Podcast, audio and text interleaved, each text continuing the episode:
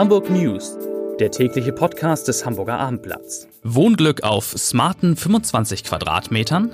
Tiny Houses, Smart Homes und Nachhaltigkeit sind die Wohntrends der Zukunft. Wer mehr wissen will, besucht die Hamburger Immobilienmesse vom 21. bis 22. September am Cruise Center Altona. Die Hamburger Volksbank präsentiert gemeinsam mit der Bausparkasse Schwäbisch Hall das Wohnglück Smart House.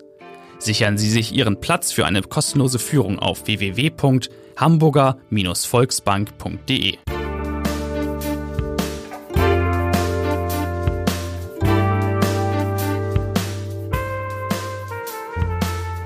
Herzlich willkommen in der neuen Podcast-Woche. Mein Name ist Lars Heider und heute geht es wahrscheinlich zum letzten Mal, hoffentlich zum letzten Mal, um HSV-Spieler Baccariata und die Frage, ob er wirklich Baccariata ist. Außerdem sprechen wir über Recycling auf der Reeperbahn, über eine neue Schulform in Hamburg und über Angriffe auf Mitarbeitern von Hamburger Krankenhäusern. Zunächst aber wie immer drei Nachrichten in aller Kürze. Nachricht Nummer eins, eine tolle. Das Hamburger Restaurant Jellyfish, sehr bekannt an der Weidenallee, wird wieder eröffnet. Da hat es ja zahlreiche Vandalismusattacken gegeben. Das Restaurant, das damals einen Michelin-Stern, Michelin, Michelin-Stern hatte, äh, hat, hat seit Mai geschlossen wegen dieser Vandalismusattacken. Jetzt will Koch Stefan Feeth es vom bisherigen Betreiber Hauke Neubecker übernehmen. Tolle Nachricht. Nachricht Nummer zwei. Die betrifft mich zum Teil auch. Anwohner der Flughafenlandebahn in Hamburg-Langenhorn und Niendorf müssen sich ab Mittwoch für zwei Wochen auf mehr Fluglärm einstellen. Während dieser Zeit starten und landen alle Flugzeuge am Hamburger Flughafen über diese Piste. Der Grund ist die zweiwöchige Sperrung der Start- und Landebahn Norderstedt Alsterdorf wegen der, Sie ahnen es, IATES jährlichen Wartungsarbeiten. Und Nachricht Nummer drei ist eine in eigener Sache. In unserer Serie, unserer neuen Serie Hamburgs beste Stadtteile stellen wir heute Ottensen vor. Der Autor sitzt auch gleich im Podcaststudio und er hat für Sie, für euch drei Highlights, die zumindest mich überrascht haben.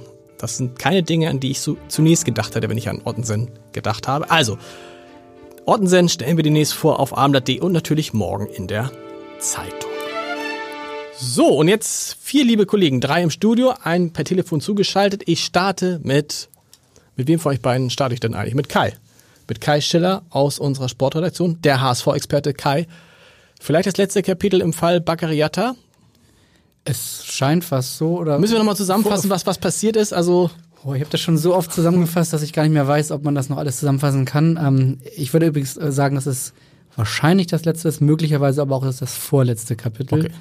Weil, und jetzt beim Zusammenfassen, weil ähm, das Bezirksamt Hamburg Mitte heute bekannt gegeben hat, dass äh, die Anhörung beendet ist und Baccariata aus Behördensicht ganz offiziell Baccariata ist. Also muss dazu sagen, für die, die es wirklich nicht mitgekriegt haben sollten, das wird kaum noch jemand sein, aber wir tun es trotzdem aus Chronistenpflicht.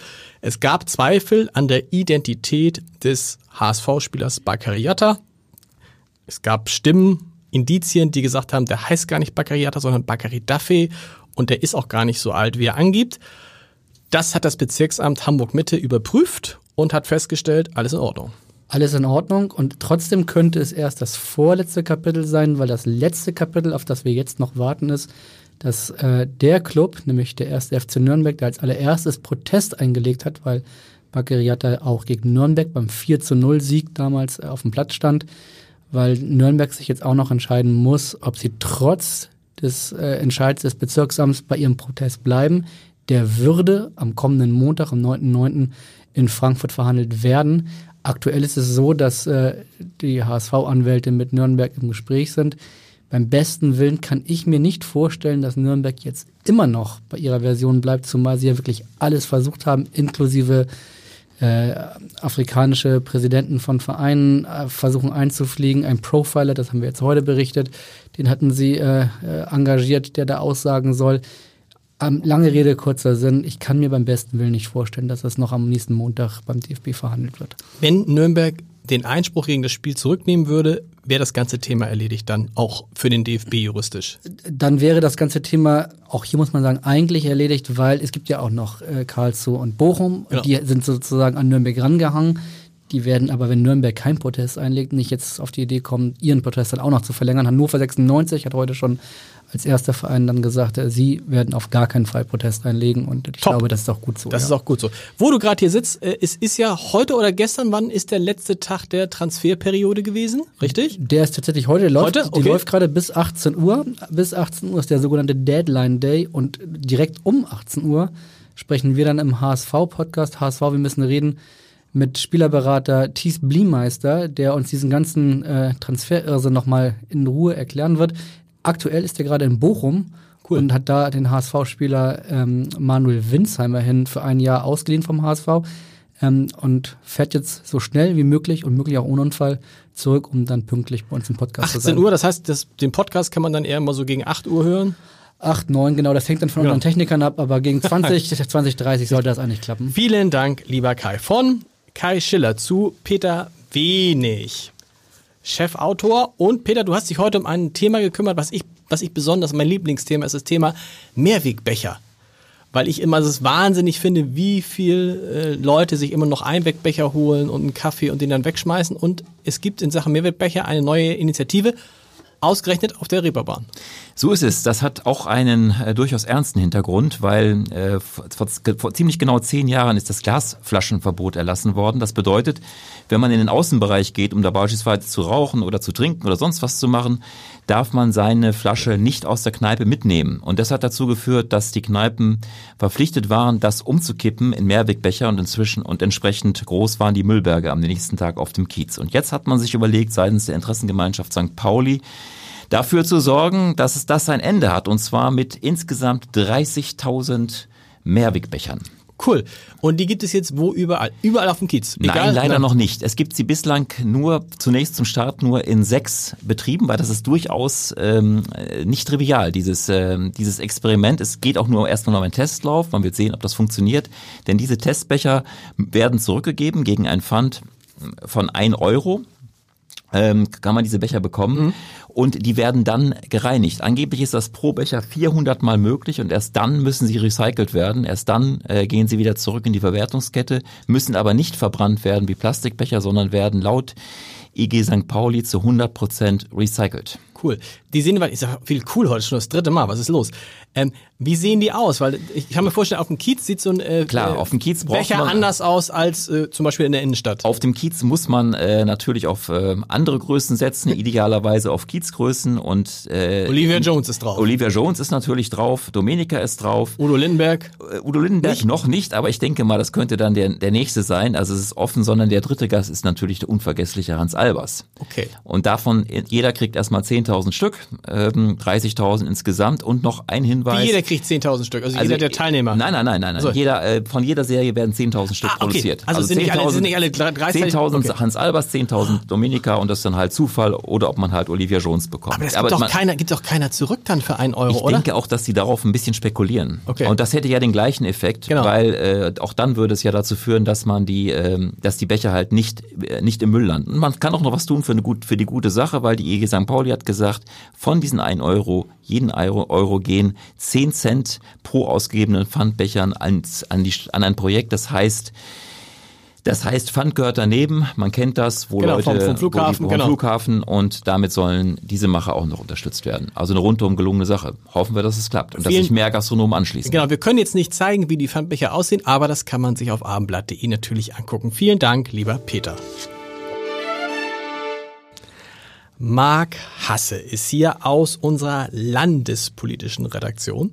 Marc, ich habe vorhin gesagt, es, es geht, wir wollen heute sprechen um eine neue Schulform. Das ist natürlich Quatsch, die Schulform gibt es schon, aber es ist eine Art dritte Schulform, die es in Hamburg gibt, die nämlich wie aussieht. Also wir haben, muss man alle sagen, wir haben Gymnasien, kennt jeder, Stadtteilschulen. Das sind die beiden großen bekannten Schulformen in Hamburg. Genau, und dass es nun eine neue weiterführende, also eine dritte weiterführende Schulform geben könnte, das befürchtet zumindest die CDU. Okay. Das befürchten etliche Kreiselternräte dem Vernehmen nach und auch der äh, Hamburger Landesverband der gemeinnützigen Gesellschaft Gesamtschule.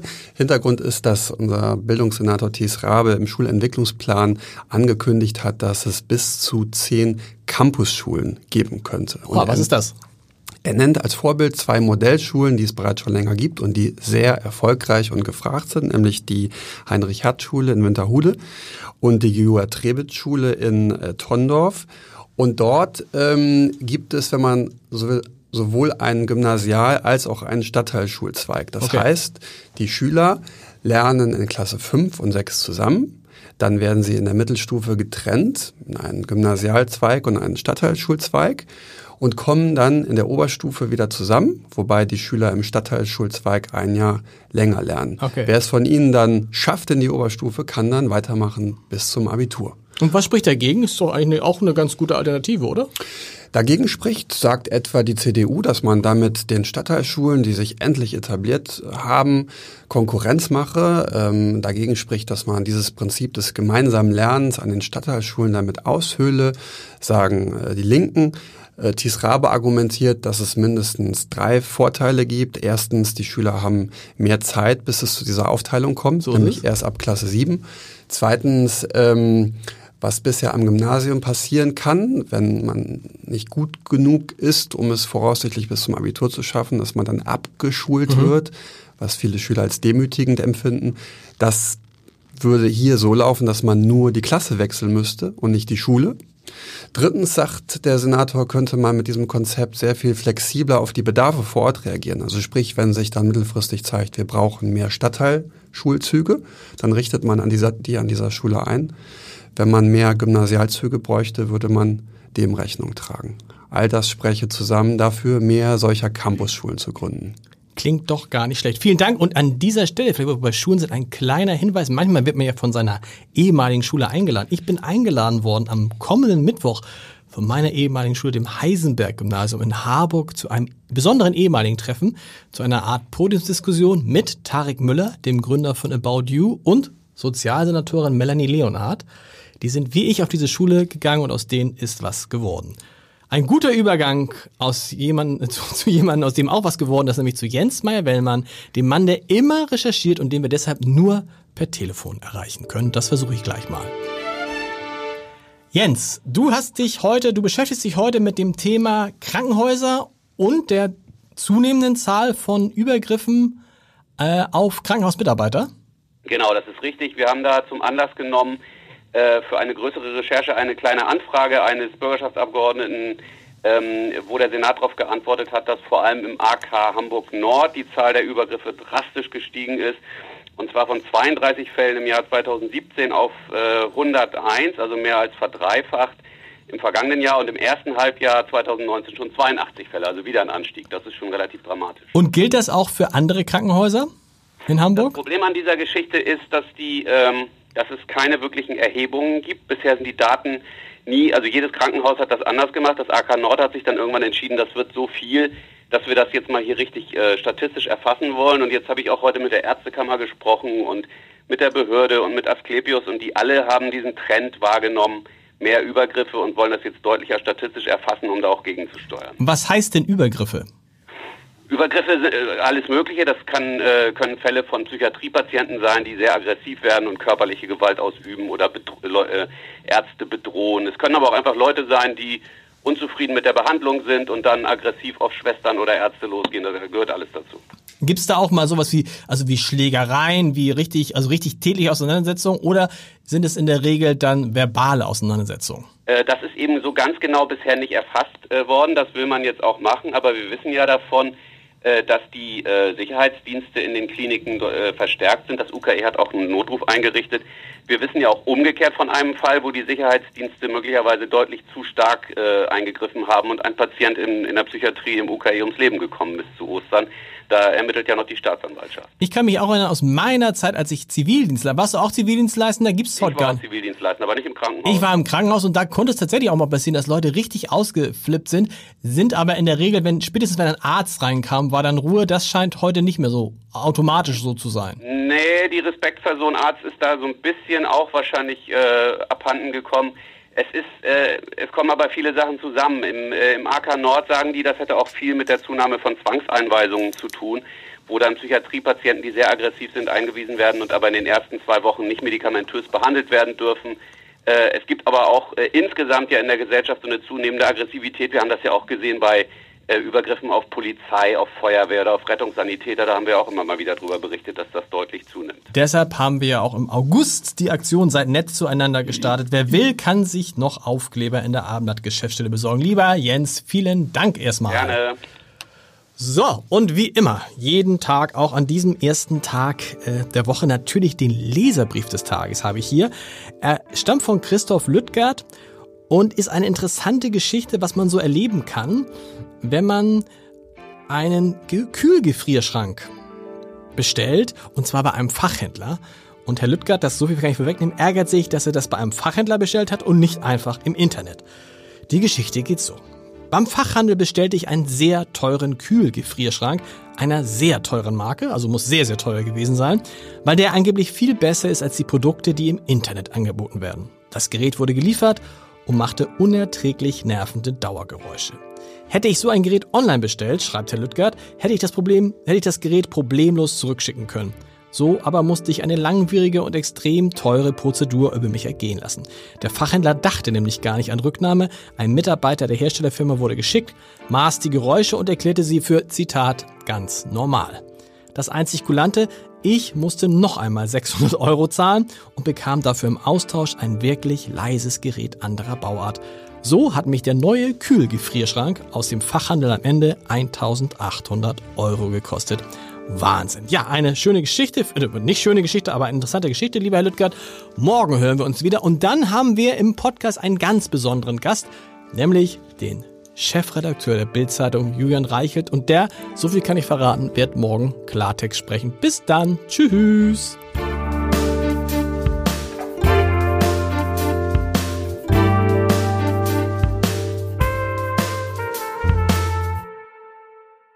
Weitere Podcasts vom Hamburger Abendblatt finden Sie auf abendblatt.de slash podcast.